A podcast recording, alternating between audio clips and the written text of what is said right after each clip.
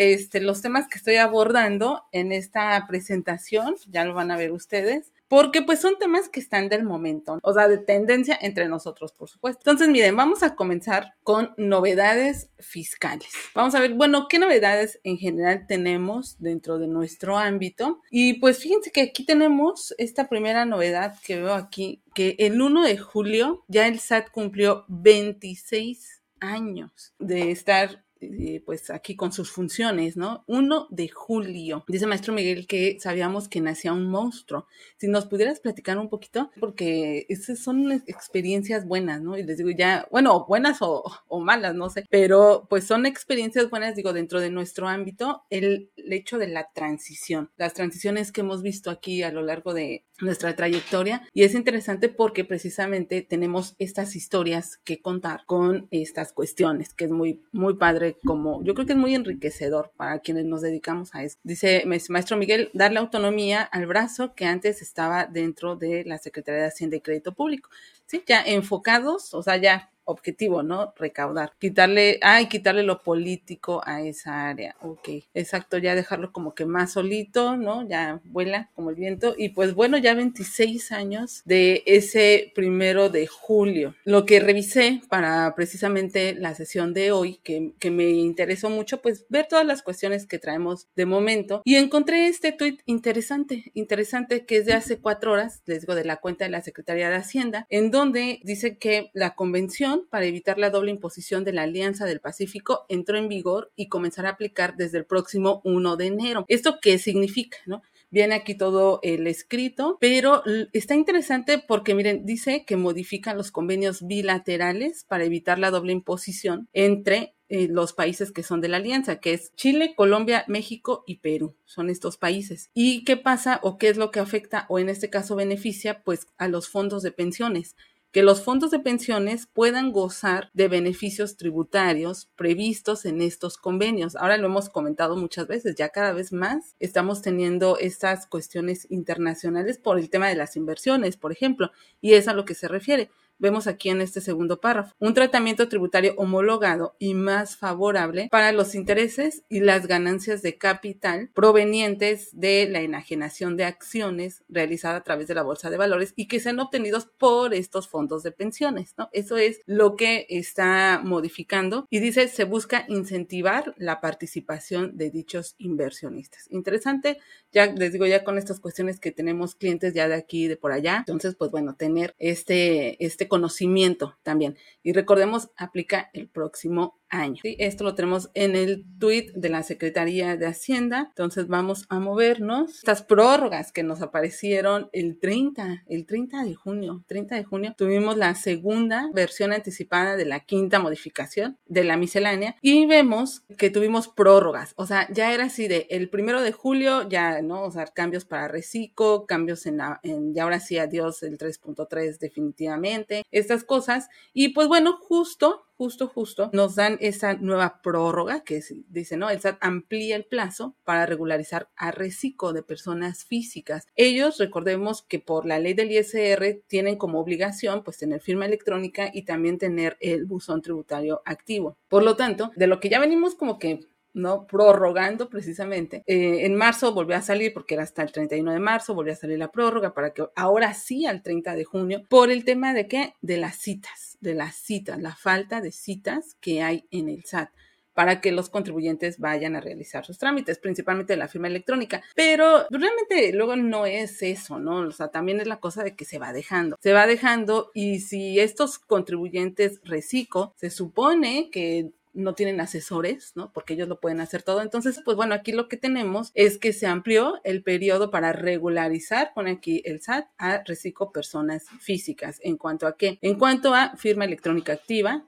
en cuanto a buzón tributario activo y también eh, la emisión de las facturas, porque pues precisamente si no están obligando a que ya tengan firma electrónica, por lo tanto no hay sellos digitales y por, y por lo tanto, o sea, la cadenita va así, ¿no? Por lo tanto, pues bueno, van a poder continuar con la facilidad de emitir sus facturas en factura fácil y en mi nómina, los dos servicios que están en mis cuentas. ¿Hasta cuándo? Hasta el 2 de octubre. Se supone que ahora sí, al 2 de octubre de 2023. Por ahí veía Maestro Miguel que decía 2 de octubre no se olvida y pues ahora sí, no se nos va a olvidar que hasta el 2 de octubre ya veremos qué tanto avance se va teniendo con esta regularización de los reciclos. En cuanto a nuestros clientes, pues yo creo que ya la mayoría los anduvimos correteando, ¿no? Y, pero lo que les digo, pues hay muchas personas que como va el camino, ¿no? Ahí como me lleve el viento. Y también este comunicado de el SAT tiene un, un recordatorio, dice, pues bueno, recordemos que el régimen es para contribuyentes con ingresos de hasta 3.5 millones de pesos y el ISR, la tasa va desde el 1% hasta el 2%. 2.5%. Aquí también tener en cuenta el tema de la retención. Yo veo que todavía, eso sí, todavía nos sigue causando algunas confusiones el tema de la retención, de, que se debe hacer a todos, todos, todos, todos los reciclos por parte de personas morales. Y pues bueno, aquí dicen, ¿no? Los contribuyentes que pueden estar en reciclo, ¿quiénes son? Actividades empresariales y profesionales. Y aquí el SAT, pues,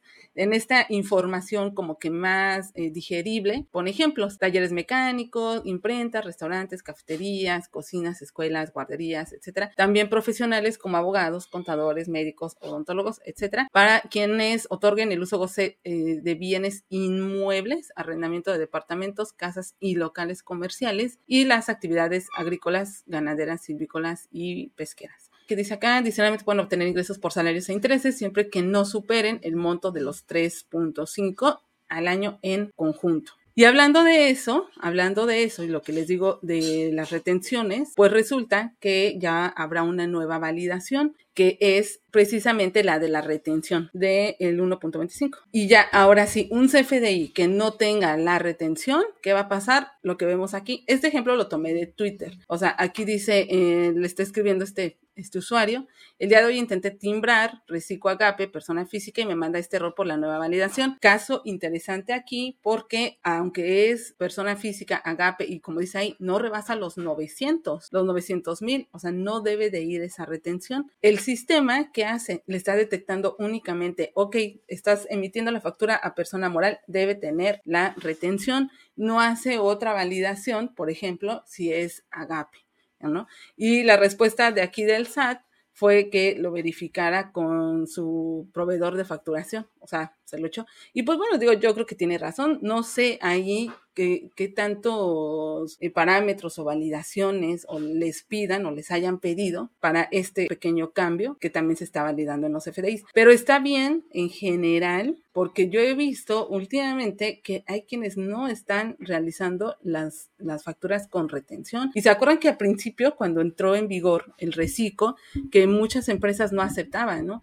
No aceptaban eh, que se hubiera cambiado su proveedor. Oye, pues si yo me quiero cambiar, pues yo soy libre. No, pues no querían, ¿no? No querían que se cambiara por la cuestión de las retenciones. O sea, ese tema de las retenciones es todo un show, ya lo hemos hablado también aquí en Cuadrando la Info, porque, y siempre les digo, ¿no? Que yo tenía un cliente que decía eso, no voy a pagar tus impuestos. Ay, o sea, momento, no, yo te estoy prestando mi dinero, ¿no? Para tu flujo. O sea, ya después ya lo vas a pagar. Eh, ahí hay todavía pues temas con las retenciones y está esta, esta, esta cuestión de la, de la validación. Entonces, para que ojo, pues ahí los que tenemos nuestros clientes reciclo, no se nos vaya a pasar, ¿no? Ya cuando realicemos las facturas, ya lo vamos a, a ver que debe tener la retención. Y pues bueno, aquí ya tenemos este comunicado también del SAT que fue del 26 de junio, ya donde dice adiós 3.3. Ya la única eh, versión para emitir recibos de nómina es la 4.0. ¿Esto por qué? Porque también en marzo, cuando tuvimos esas, esas igual esas prórrogas, pues ya se dijo, no hay, o sea, la de nómina va a continuar, va a poder continuar con 3.3, solo nómina. ¿Hasta cuándo? Hasta el 30 de junio. Y ahora sí, aquí ya, pues la gira del adiós, con estos tres meses, la gira del adiós. Ahora sí ya tenemos adiós 3.3, definitivamente ya no tenemos nada. Y ahora sí, hola 4.0. Aquí en este comunicado, pues el SAT da las cifras del avance en emisión de factura electrónica. Entonces dice, pues bueno, de ingreso, de ingreso, traslado y pagos, ya tenemos el 100% a este 15 de junio, dice aquí, ¿no? Y la denomina 71.47%. 71.47%. Pues ya obviamente a partir de, del 1 de julio, pues teóricamente, ¿no? Porque pues ya debería de ser, ya todo 4.0. Y luego dice aquí también, para facilitar el cumplimiento, el SAT pone a disposición de los contribuyentes la cédula de datos fiscales, que aquí la tenemos, eh, para tanto para obtenerla para los trabajadores como para las personas en general, ¿no? Que nosotros que eh, solicitamos una factura, pues con nuestra cedulita, con nuestra cedulita. La cosa es que eh, luego no se puede, y luego también la constancia de situación fiscal, nos trae un, este código, ¿no? Nos trae un código QR. Si nosotros ahí lo escaneamos, ahí nos aparece la información vigente, o sea, nos aparece la información que tiene el SAT. Si ya tenemos una, una constancia de hace tiempo, ahí vamos a ver la información. O sea, parte de esas cuestiones que están, se están pidiendo, que en lo personal, mi punto de vista personal, pues es que, que no es necesario, ¿no? Ya sabemos, la constancia de situación fiscal, pues realmente, si ya tienes esta cédula, ¿para qué? O si ya tienes una viejita, pues escanealo. El otro día me preguntaba a mi papá, oye, ya con esto, con este cuadrito me pueden facturar, pero era el de, el de lo que baja como CIF, cédula, cédula de identificación fiscal, ese cuadrito que está en el inicio de la, de la constancia. Me dice, mi papá, ya con este me pueden, digo, pues sí, pero el problema es que la gente quiere forzosamente la constancia de situación fiscal. O sea, no son ni para darle ahí con el celular, ¿no? Ya es súper fácil, ¿no? Se apunta y ya se lee. Pero bueno, lo siguen pidiendo. Y en este caso, pues para los trabajadores el problema, también ya lo hemos comentado, pues es, o sea, si no tienes el correo que nos pide aquí, este correo electrónico, que puede estar registrado ya sea en el alta, en el buzón tributario o cuando se hicieron los trámites de firma electrónica, en SAD ID, por ejemplo, si no se tiene, entonces no sirve de nada porque pues no va a haber a dónde te llegue el enlace para descargar la sed. Entonces viene eh, con esta situación y con los trabajadores pues seguimos con el tema seguimos con el tema, que no se acuerdan, que, eh, que no quieren ir, etcétera. Pero para eso, pues bueno, aquí también nos dice, ¿no?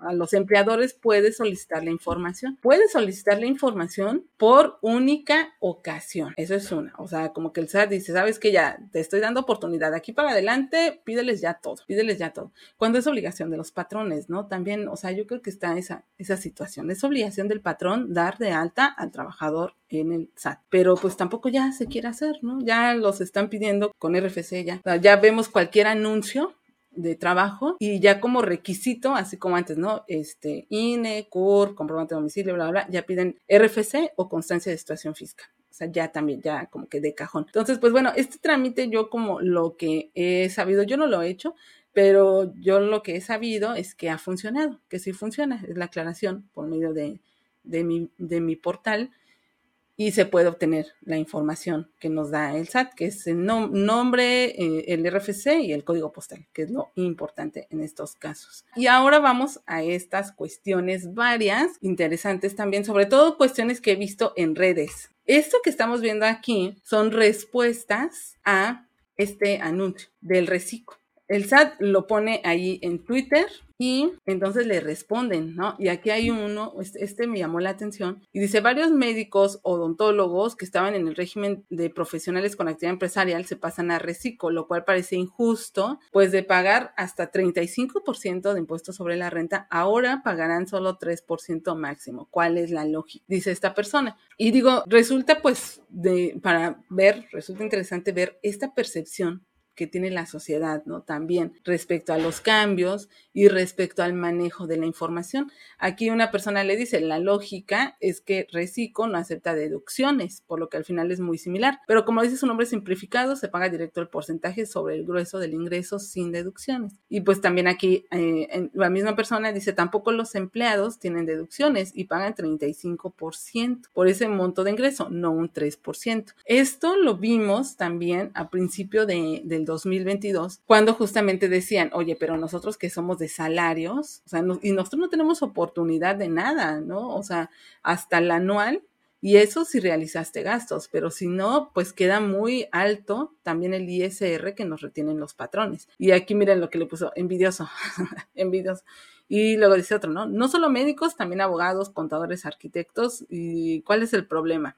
Muy claro, dice hasta 3.5 millones de pesos y es tasa de impuesto por rango de ingreso. Y entonces, pues la misma persona ya dice, pues el problema de injusticia, que los empleados que ganan esa cantidad tienen que pagar 35 de ISR y no un 3% y tampoco tienen deducciones. Sí ha sido todo un tema, se ha eh, comentado también, por ejemplo, las situaciones, yo lo he visto, yo lo he visto, las situaciones de trabajadores o a salarios, pues que por la movilidad, por problemas con el transporte, no pueden deducir, por ejemplo, su carro, la gasolina, todo eso. Me dice aquí Maestro Miguel, o sea, siempre hemos peleado eso en salarios y, y sí se ha estado eh, llamando la atención y haciendo, y les digo ahora con este tema del reciclo, porque sí es cierto, o sea, los de salarios, y dicen, no, salarios son los que mantienen realmente, es inequitativo, como nos dice aquí Maestro Miguel, es inequitativo, mismo ingreso eh, y son tasas muy, muy, muy, pero distintas, muy distintas. Cuando hacemos los cálculos, pues ya, aunque se tengan las deducciones personales que se tengan en salarios, pero ¿cuál es la cuestión? Que también está topado, ¿no? También es un tope sea, no, no nos deja extendernos más, lo topa. Tema con las colegiaturas, por ejemplo, o sea, súper bajo ya, que también lo he platicado, lo hemos dicho aquí, yo lo he dicho muchas veces también, las colegiaturas desde que inició no se han actualizado los montos, pero ¿qué tal se actualizan las colegiaturas, no? O sea, cada año, cada año van subiendo y no, no es así como que, ay, qué baratito, qué baratito. Y también a qué nos ha llevado el, el hecho de las colegiaturas, por ejemplo, aquí aquí en Quintana Roo, eh, la educación pública, la verdad, eh, es mala. No, yo me acuerdo cuando llegamos aquí a Cancún, estuvimos haciendo unas encuestas, unas encuestas para una escuela y parte de eso era pues qué tanto te vas hacia una escuela privada comparado con la educación de las escuelas públicas que hay aquí en el estado y la mayoría de la gente que preguntamos decía pésimo, pésimo, o sea, sí tengo que tengo que llevar a mis hijos a una escuela privada porque definitivamente las escuelas públicas no dan una. Entonces, pues lamentablemente también los tenemos que llevar a, a una escuela privada. Y una señora me acuerdo mucho que una señora dijo, de las de la, de la encuesta, ella dijo, no, mis hijos van en una super escuela, pero en Monterrey. Ah, en Monterrey, pues allá, Monterrey es otro país, casi, casi, ¿no? O sea, yo ahora que fui me quedé súper impactada con todo lo que hay allá, todo lo que se hace. Y ahora el otro día decíamos, ¿no? Nos platicaba aquí este Miguel Chamlati, que ya tiene el primer Oxo inteligente en Monterrey, ¿sí? Aquí en, en, Yucatán, ya ven que también ellos eh, decían que es otro país, es otro país porque tiene de todo, pero de verdad que Monterrey, bueno, allá Nuevo León, está súper bien. Pero bueno, esa señora dijo eso y la gran mayoría fue no. Y no creen que nos fuimos a, hacer las encuestas ahí a las zonas FIFI, dicen, ¿no? Por acá no, no, no, no. O sea, fue acá en el Parque de las Palapas, que es el parque público, lo único casi que tenemos acá. En, bueno, un parque así de, de que hay esquites y antojitos, todo eso, ¿no? Eh, en el centro. Y ahí fuimos y ahí obtuvimos esos datos. Entonces, con mayor razón,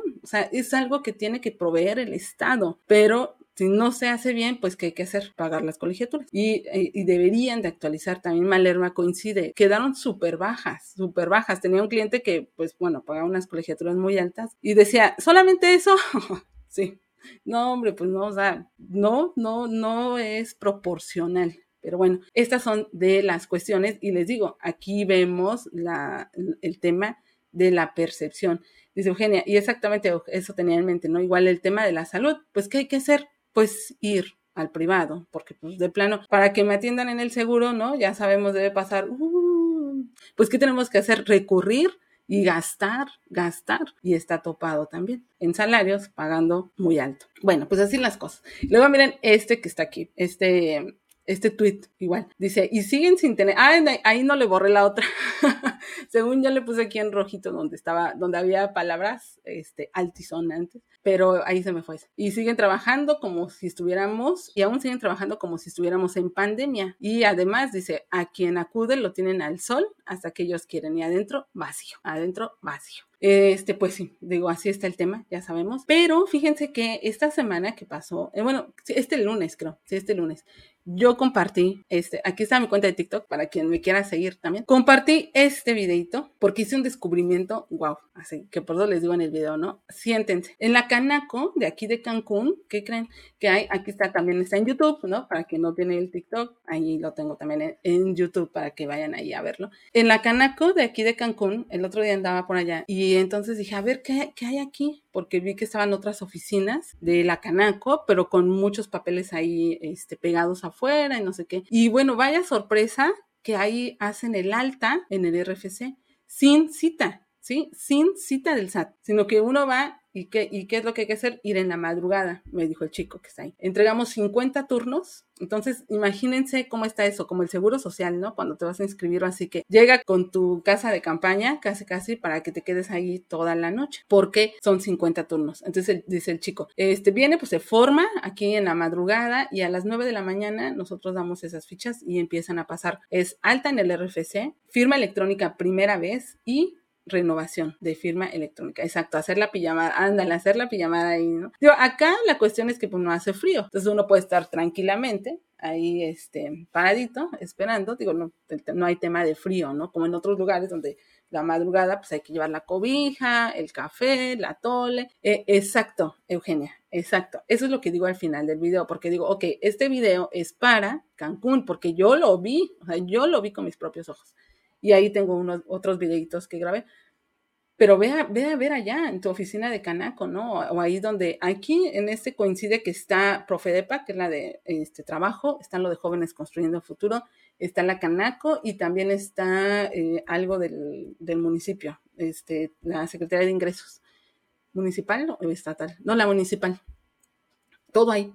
Entonces, pues les digo, ahí fui, yo me metí a investigar todo. Entonces ahí andaba de metiche.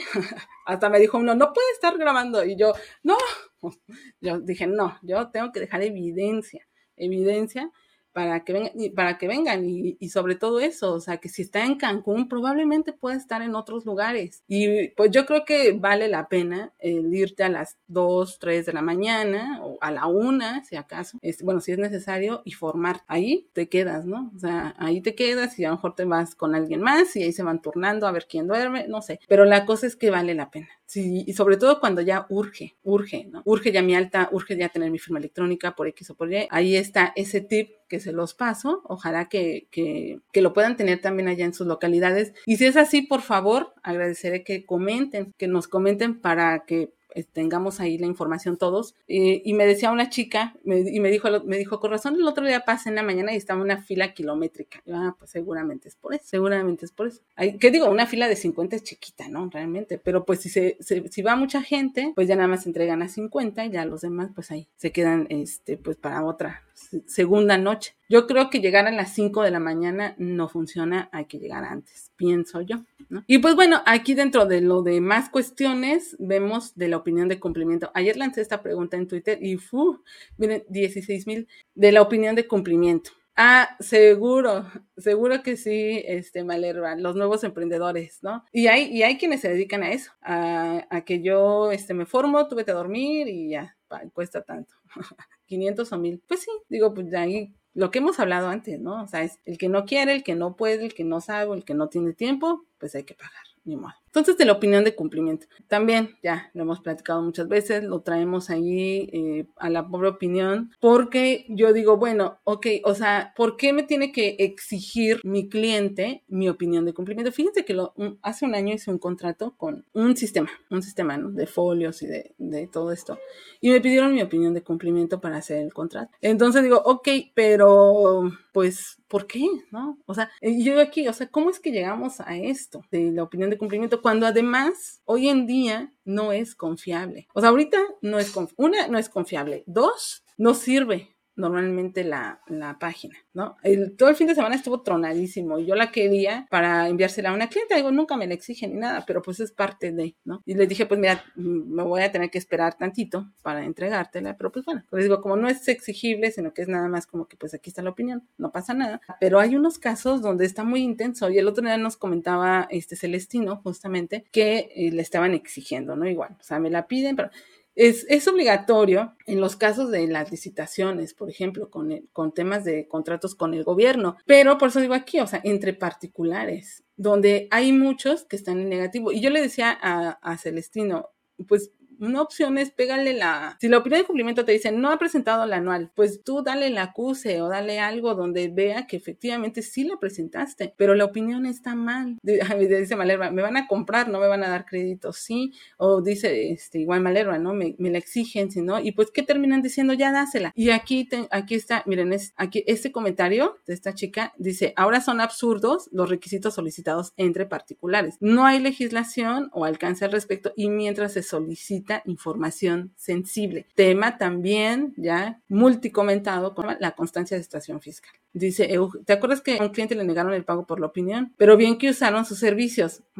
sí, Sí, o sea, resulta que préstame este, el servicio, a la hora del pago, pásame tu opinión. Ah, yo creo, porque pues en esto todos tenemos, ahora sí como dicen, cada cabeza es un mundo y cada quien podrá decir, no, yo sí, porque tal, tal. Entonces, todo respetable, todo respetable. Yo les comento lo que, en mi opinión. Y aquí los comentarios, pues bueno, sí surgieron precisamente diciendo, miren, por ejemplo, acá es incertidumbre, además presentas un caso de aclaración y demasiado en contestar. Ya cuando lo hacen, total que ya está bien, la opinión de cumplimiento, ¿no? Pero algo súper importante. Con Roberto, Roberto, nuestro compañero de aquí de la barra, respondió allá en Instagram, porque lo mandé también a Instagram, lo mandé a Twitter, lo mandé a Facebook, y, y dijo algo bien interesante. Y dijo, o sea, ¿ya para qué? Si además se edita el PDF, te mandan la de otros años, te editan el PDF y ya le ponen ahí. Y pues sí es cierto. y pues sí es cierto, sí es cierto. Eh, ya es editable. Entonces imagínense, pues ya cero, cero credibilidad, cero credibilidad. Además de todas esas cosas, yo aquí también en un comentario yo decía, oye, pero pues es que hay cosas que ya son muy ilógicas, lo que comentábamos también hace unos meses. A un rifle le están pidiendo declaración anual. E, es más, recuerdo un caso, a lo mejor aquí se acordarán igual, que estaba pidiendo declaración anual de persona moral, ¿no? En un riff, o sea, cosas locas cosas locas que no. Y aquí hay otro comentario que dice, hace unos días formulé justamente que tiene que ver con algo similar, los falsos positivos. Es importante hacer mención que la opinión de cumplimiento positiva no es una constancia del correcto entero y deja salvo las facultades de la autoridad. Es correcto. Y aquí dice, ajá, ¿cómo se controlan los falsos positivos? Porque yo, yo lo que decía es que a los falsos negativos perjudica porque pasa lo que estamos comentando. No te pago, ahora ya no te voy a pagar, ahora aguántate, ahora no firmamos el contrato cosas así. Y dice, él dice, bueno, lo contrario, pues un contribuyente cumplido que sea seleccionado por el sistema para una revisión y que todo quede en un mal trago. O un contribuyente que comete fraude fiscal y que al no ser seleccionado por el sistema para una revisión, continúa cometiendo conductas delictivas en perjuicio del fisco. Aquí, eh, estos comentarios que están acá son de Facebook y nuestro compañero igual Dani, Dani García, comentó, no es algo tan común, pero también he visto afectado por falsos positivos. Y es justo lo que, lo que yo le respondí. Yo me acuerdo cuando tenían un tema ahí con Felipe Calderón, que dijo, ay, no, yo siempre he pagado todo y mi opinión de cumplimiento está positiva. Yo dije, ok, pero la opinión de cumplimiento, o sea, eso no avala que estás cumpliendo bien, que estás pagando lo que debe ser. Si presentas en ceros, la vas a tener positiva y eso no quiere decir que esté bien. Y dice aquí, coincide, ah, bueno, yo le dije, no, o sea, puedes tener opinión de cumplimiento positiva presentado en cero, o sea, no es eh, cumplimiento real. Los falsos positivos son parámetros mal configurados, en mi consideración, como ejemplo lo anterior, y los falsos negativos son fallas del sistema, fallas del sistema, caos en las bases de datos. También nuestro compañero Jesús dijo eso. Ah, pues dice aquí, pues alguien dijo que las opiniones de cumplimiento podían servir para no tener operaciones con empresas fantasmas, nada más falso que eso. Lo cierto es que ocasionan atraso en pagos o en no contratación por errores del portal. Y también aquí con una aportación de Maestro Miguel Chamlati, igual en Facebook, y dice, nos están llegando casos de opiniones limpias, teniendo un buen de detalles fiscales. Entre esos créditos fiscales más que firmes, más que firmes. Y pues esos son los que acá nos referimos. Entonces, todo un tema, ¿no? Todo un rollo. Yo no creo, yo no creo, yo digo aquí a las chicas de cuadrando, yo les digo, hay que verificarlo, pues ni modo, o sea, si llega alguien y todo esto le falta, pues bueno, hay que verificar si efectivamente presentó los provisionales, si presentó las anuales o sus informativas, lo que tenga, pero pues verlo ya nosotros con nuestros propios ojos, no guiarnos por la opinión de cumplimiento. Y dice, Malebra mejor el buró de crédito. Pues el buró ya ves que también inclusive tiene las multas del SAT ya bueno, ¿desde cuándo? Ya tiene mucho que aparecen en el, en el buro de crédito. Ajá, interesante. Entonces, pues miren, aquí les comparto esto que, que se menciona en redes y también pues algo ya un poquito más más agradable, ¿verdad?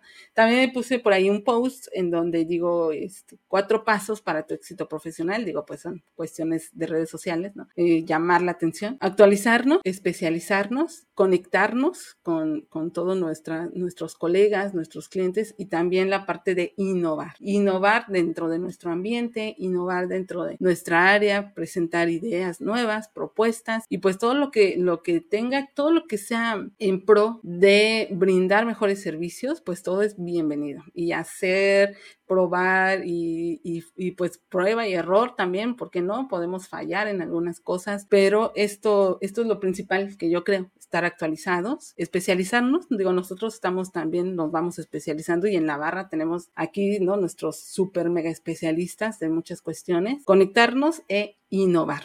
Esto es lo que yo les comento. Por ahí en, Facebook, Twitter e Instagram. Ahí están. Si alguien quiere entrar un poquito más y ver toda la parte de abajo donde lo, lo platico más, pues bienvenidos ahí a las redes sociales. Y con esto pues terminamos la sesión de hoy, que espero que les haya gustado. Me gusta a mí platicar así y platicar de los temas que son nuestro día a día y lo que todo el tiempo estamos, ¿no? Que el cliente, que, que la opinión, que las declaraciones, ¿no? No aparecen. Ahorita eh, me parece que anda un tema que en la, en la de personas morales no está considerando los ingresos de periodos anteriores, por ejemplo. Pues mejor yo preferiría esperar porque, o sea, son fallas y en una de esas te va a considerar doble ingreso después y vas a tener que corregir, o sea, mejor esperar. Yo soy de esa idea, de mejor vamos a esperar un, un tiempito, por ejemplo, hoy estamos a 5, ¿no? Yo normalmente me espero como al 10 para presentar este, los pagos provisionales o las definitivas. Me espero prefiero esperarme que hacer más corajes como del inicio. Y pues bueno, pues muchas gracias. Aquí están las redes para que pues ahí estemos en contacto, precisamente conectándonos entre todos. Está muy bien lo que, lo que se arma ahí en, en redes, los comentarios y está muy bien. Quienes no se han animado a las redes,